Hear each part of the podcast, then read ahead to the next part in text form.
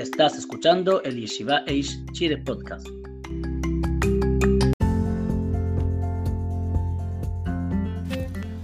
Hola, hoy día es el último episodio de la primera temporada de 5 minutos diarios con la Yeshiva Eish Chile. Concluimos la Salahot de Kiddush hablando sobre el arenque con galletas, una comida muy típica, la cual era muy usada en el Shtetl. Arenque con galletas. Generalmente el arenque es comido con la galleta, no la galleta con el arenque. En otras palabras, cuando uno come arenque, lo come con una galleta para que sus manos no se ensucien. Por lo tanto, uno debe decir la verajot separadamente de mezonot y sheakol respectivamente. En ese caso, no decimos que mezonot es la braja principal.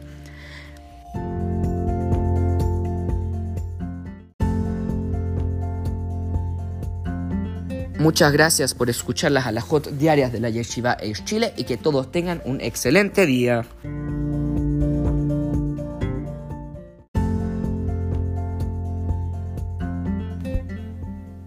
En esta parasha, Hashem le envía a Abraham tres ángeles, de los cuales uno de ellos le anuncia a Abraham que Sara tendrá un hijo.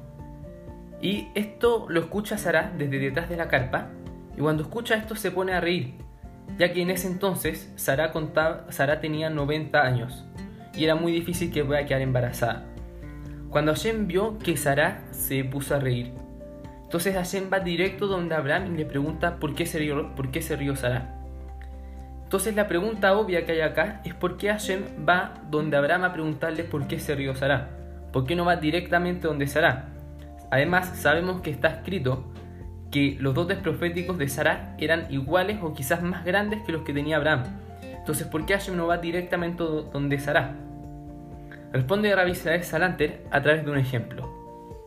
Dice, si una persona entra a una casa y ve que la cocinera no se está cuidando tanto en las normas de Kashrut, lo primero que piensa esta persona es que el dueño de la casa tampoco se interesa tanto en esta mitzvah, en la mitzvah de Kashrut. ¿Por qué? Porque seguramente el esposo no se cuida tanto y la esposa ve eso, de, eso del esposo y la copia y aprende de él.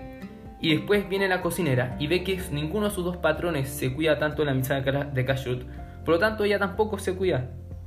En cambio, el del otro lado, si es que, si es que el esposo se cuidaría, su esposa aprendería de él y entonces la cocinera aún más se cuidaría de la mitzvah de kashrut.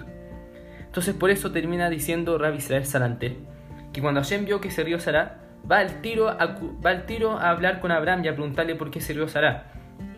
Porque Abraham es responsable de su casa y seguramente Sara vio que Abraham se cuidó en su conducta y ella aprendió de él. Entonces vemos de acá una importante lección, que de alguna manera cada uno de nosotros es responsable en la conducta de nuestros cercanos. Padres, hermanos mayores, amigos, compañeros de curso o compañeros de trabajo, todos tenemos que tener cuidado en nuestra conducta ya que de alguna manera nuestro comportamiento influye en el comportamiento de los otros. Y esto es lo que nos enseña esta parte de la allá, que en cierto modo Hashem nos hace culpables por el comportamiento de nuestro prójimo. Entonces imagínense lo que Hashem nos daría al influir de manera correcta en los demás. Entonces que Beserat Hashem podamos tener toda la fuerza que necesitamos para poder cuidar nuestro comportamiento y así poder influir de manera correcta en nuestros cercanos. Shabbat Shalom.